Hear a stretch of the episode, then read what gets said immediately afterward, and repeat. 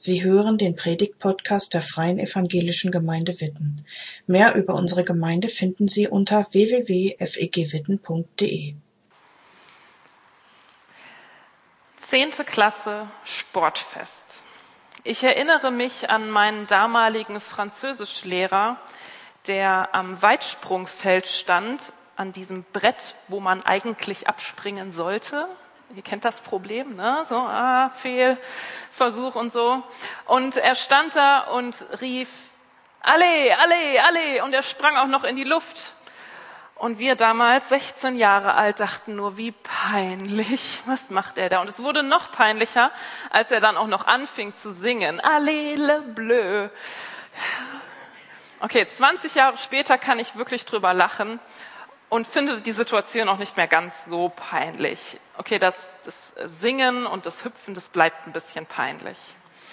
Aber ich habe mich gefragt, was, was wollte er eigentlich, was hat er da gemacht? Er wollte uns Schülerinnen und Schüler vor einer kleinen, großen Aufgabe ermutigen, Mut machen. Vielleicht kennst du diese Situation am Weitsprungfeld auch. Ich hoffe nicht, dass euer Französischlehrer auch äh, da gestanden hat und gesungen hat. Aber vielleicht kennt ihr andere Situationen. Ich bekam erst neulich mit, wie ein kleines Kind in einem Nachbargarten von der ganzen Familie. Also da waren Mama, Papa, Oma, Opa, ich weiß nicht, wer noch dabei war. Dieses kleine Kind wurde von allen angefeuert, weil es gerade seine ersten Schritte gemacht hat. Oder Du standest schon mal auf der Tribüne und hast deine Mannschaft ermutigt. Ja.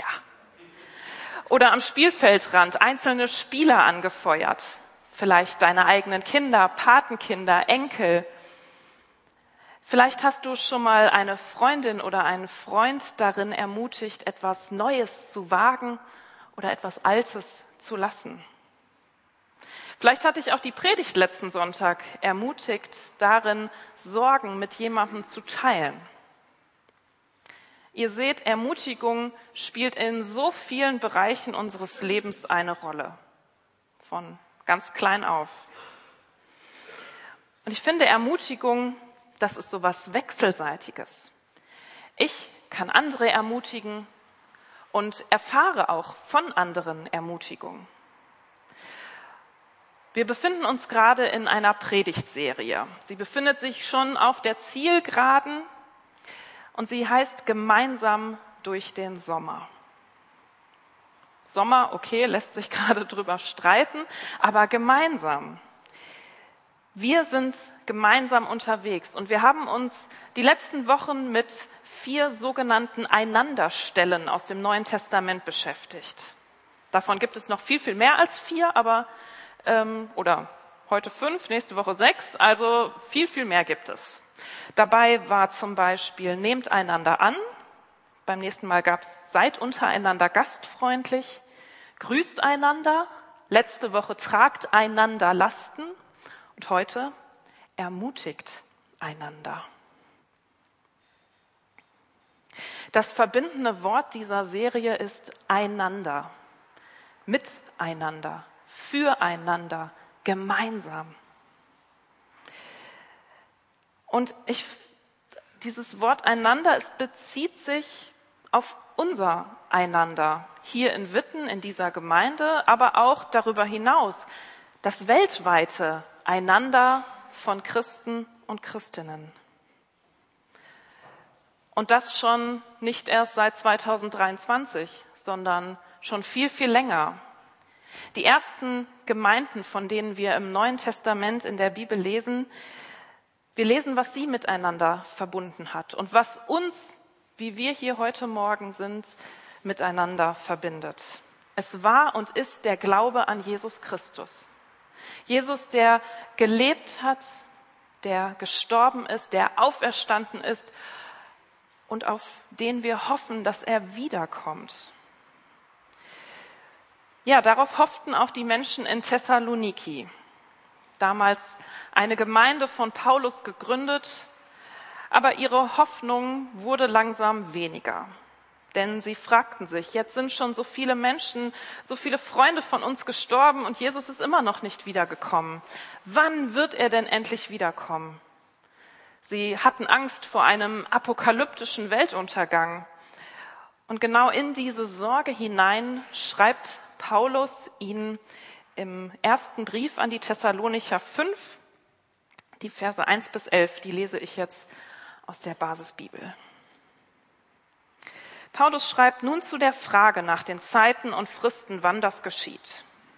Brüder und Schwestern, eigentlich brauche ich euch dazu nicht zu schreiben, denn ihr wisst selbst ganz genau, der Tag des Herrn kommt unerwartet, wie ein Dieb in der Nacht. Gerade sagen die Leute noch, wir leben in Frieden und Sicherheit. Da wird das Verderben ganz plötzlich über sie hereinbrechen, so wie bei einer schwangeren Frau plötzlich die Wehen einsetzen dann gibt es kein Entkommen. Brüder und Schwestern, ihr lebt nicht im Dunkel. Deshalb wird der Tag des Herrn euch nicht überraschen wie ein Dieb. Denn ihr seid alle Kinder des Lichts und Kinder des Tages. Wir gehören nicht zum Bereich der Nacht oder der Dunkelheit. Wir wollen also nicht schlafen wie die anderen. Wir wollen vielmehr wach und nüchtern sein. Denn wer schläft, schläft in der Nacht. Und wer sich betrinkt, ist nachts betrunken aber wir gehören zum Tag. Deshalb wollen wir nüchtern sein, gewappnet mit Glaube und Liebe als Brustpanzer und der Hoffnung auf Rettung als Helm. Denn Gott hat uns nicht dazu erwählt, dass wir seinem Strafgericht verfallen, sondern dazu, dass wir gerettet werden durch unseren Herrn Jesus Christus. Der ist für uns gestorben, damit wir zusammen mit ihm leben, ganz gleich, ob wir dann noch am Leben sind oder schon entschlafen. Deshalb macht euch gegenseitig Mut und baut einander auf, wie ihr es ja schon tut. Tja, erstmal große Frustration für die Menschen in Thessaloniki, denn Paulus gibt ihnen keine Antwort darauf, wann denn jetzt Jesus wiederkommt. Paulus betont mehr das Wie, wie ein Dieb in der Nacht, wie das Einsetzen plötzlicher Wehen. Ich finde, Paulus entschleunigt voll in der Frage danach, wann endlich Jesus wiederkommt. Wann haben alle Sorgen, alles Leiden, alle Angst endlich ein Ende? Wann ist nur noch Herrlichkeit da? Paulus entschleunigt und nimmt dabei die Sorgen der Menschen total ernst. Er zeigt nämlich so einen Mittelweg, wie ich finde. Ein Mittelweg zwischen Euphorie und Resignation. Ein Mittelweg zwischen euphorischem Lasst uns essen und trinken, denn morgen sind wir tot. Zu lesen im ersten Korintherbrief. Also zwischen diesem euphorischen und einem resignierenden Ach, hat doch eh alles keinen Sinn mehr. Und dieser Mittelweg, der ist Vers 11. Deshalb macht euch gegenseitig Mut und baut einander auf. Macht euch gegenseitig Mut und baut einander auf. Paulus entschleunigt. Wir können den Vers auch noch mal hier vorne sehen. Ich habe mich für die Übersetzung der Basisbibel entschieden. Denn ich finde, sie macht diese Bedeutung des Wortes einander, also diese Einanderstellen, von denen ich eben gesprochen habe, noch mal mehr deutlich gegenseitig, im Wechsel von mir zu dir und dir zu mir. Ich mache dir Mut und du machst mir Mut. Das ist lebendige Gemeinschaft. Nicht nur in der Gemeinde, sondern auch darüber hinaus. Und wieder haben wir hier das Mutmachen, ermutigen. Ich erinnere nochmal an meinen Französischlehrer. Und wenn wir uns so sehr mit diesem Verb, diesem Wort ermutigen beschäftigen, dann lohnt es sich vielleicht mal ein bisschen genauer hinzuschauen. Was bedeutet dieses Wort? Und deswegen habe ich mal in den griechisch überlieferten Text geschaut. Ihr lernt heute Morgen Griechisch. Wow. Also eigentlich steht da Parakaleo. Und es bedeutet wörtlich herbeirufen. Und da, wo das Wort Parakaleo gebraucht wird im Neuen Testament, da wird es mit ermutigen übersetzt aber auch ermahnen und trösten. Und das finde ich total spannend. Ein Wort, das gleichzeitig ermutigen und ermahnen bedeutet. Also ich habe mich echt gefragt, wie man ermahnend ermutigt. Wenn ihr irgendwie eine Idee habt, ganz spannend, das in die Praxis umzusetzen. Bei Ermahnen habe ich direkt vor meinem inneren Auge so einen erhobenen Zeigefinger gesehen. Ihr vielleicht auch. Aber das kann Paulus doch gar nicht meinen. Und deswegen lasst uns noch mal genauer hinsehen. Denn schon vor Paulus gehörte das Ermahnen in die Gemeinde, in das gemeinsame Leben. Er schreibt an, in Philippa 2, Vers 1, ich denke, das gibt es bei euch. Das mahnende Wort im Auftrag von Christus und die Ermutigung durch die Liebe. Dazu kommen die Gemeinschaft durch den Heiligen Geist sowie Zuneigung und Barmherzigkeit. Also, die Ermahnung steht nicht alleine im Fokus, nur Ermahnung in der Gemeinde. Und ich finde, dieser Vers, das liest sich auch nicht nach so einem ethischen, erhobenen Zeigefinger. Du darfst nicht, du sollst nicht. Es ist nicht nur die Ermahnung, es ist die, das mahnende Wort im Auftrag von Christus. Das mahnende Wort, das lässt sich erst richtig erfassen, wenn wir das Vorzeichen bedenken. Vorzeichen, da klingelt es vielleicht bei dem einen oder anderen Mathematik, ne? wenn da Plus, Minus, dann entscheidet sich, wie das Ergebnis nachher ist. Also ganz praktisch mal heute Morgen, das Vorzeichen in dem Text, den wir eben zusammen gelesen haben, ist, wir sind Kinder des Lichts. Jeder, jede die an Jesus Christus glauben und sagen, er ist mein Retter. Wir sind Kinder des Lichts, denn Jesus ist das Licht der Welt. Das ist das Vorzeichen. Und dann entscheidet sich auch darüber, wie wir dieses mahnende Wort, das mahnend ermutigende Wort verstehen. Deshalb macht euch gegenseitig Mut. Tja, macht euch gegenseitig Mut. Was denkst du jetzt? Finde ich gut? Bin ich dabei? Bin ich nicht dabei? Vielleicht bist du auch schon voll ermutigend unterwegs in der Gemeinde, in deiner Familie, auf der Arbeit. Aber manchmal denke ich, können wir gerade in Gemeinden, ich benutze bewusst den Plural, in Gemeinden können wir da noch ein bisschen zulegen. Denn oftmals sind so die kleinen Kritikpunkte, das sind oftmals die Worte, die Sätze, die öfters gesprochen werden und lauter sind als die wertvolle Ermutigung. Ich habe mal ein paar Beispiele mitgebracht. Ah, hier ist aber warm, macht denn keiner mal das Fenster auf? Nee, jetzt zieht's mir, macht denn keiner mal das Fenster zu? Ähm, was hat denn der Gottesdienstleiter schon wieder an? Sorry, Benny. Und schon wieder ein Bewegungslied und noch ein englisches Lied. Und das Lied kannte ich übrigens auch nicht. Und mit der Predigt, nee, Sarah, also damit konnte ich heute gar nichts anfangen. Und der Kaffee, der war viel zu dünn. Ihr seht, ich karikiere. Denn ich möchte nicht sagen, ihr dürft nichts kritisieren. Ihr müsst alles so hinnehmen, wie es ist. Den dünnen Kaffee, den dicken Kaffee. Nein, Kritik darf sein muss auch sein. Ich möchte aber selber lernen, dass vor kritischen Worten Ermutigung steht. Ermutigende Worte und Gesten. Und mich hat dazu ein Artikel in der aktuellen Zeitschrift Aufatmen, Schleichwerbung, ähm, sehr angesprochen.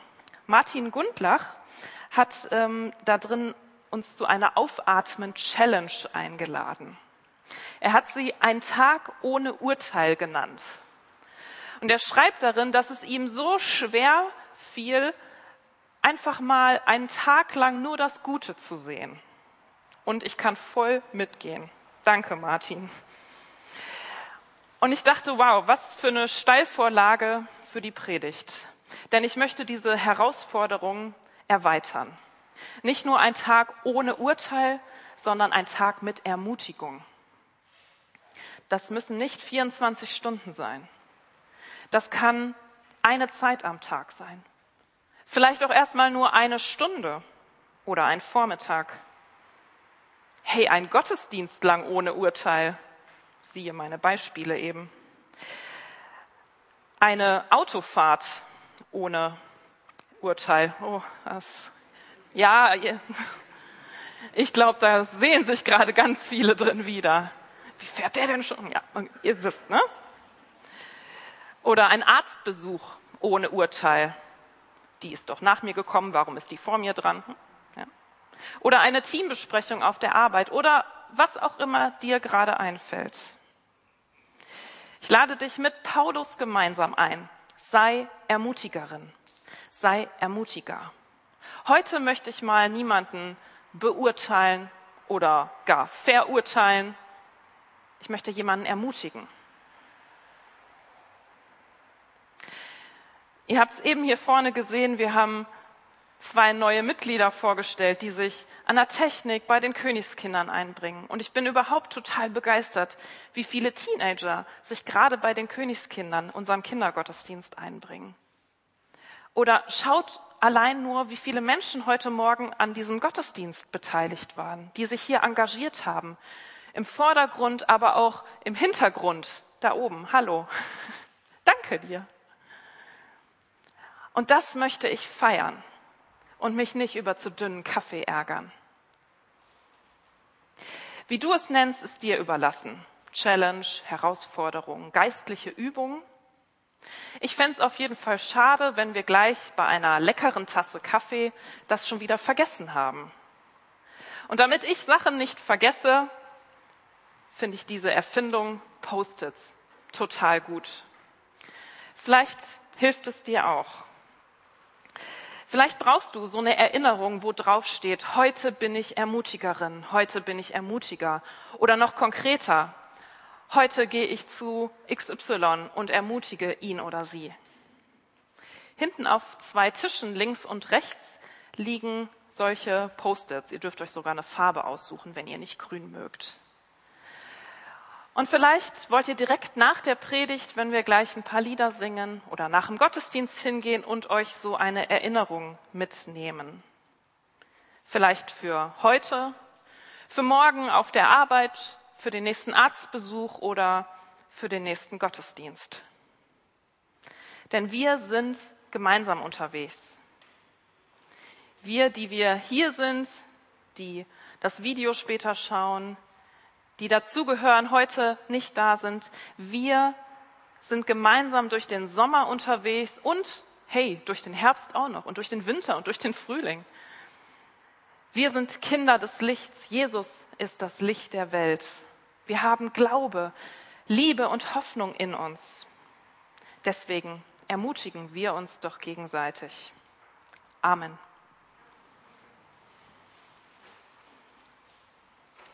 Danke fürs Zuhören.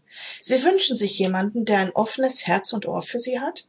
Wir haben ein Team von Seelsorgern, das sich freut, für Sie da zu sein und vermitteln Ihnen gerne einen Kontakt. Anruf genügt unter Witten 93726.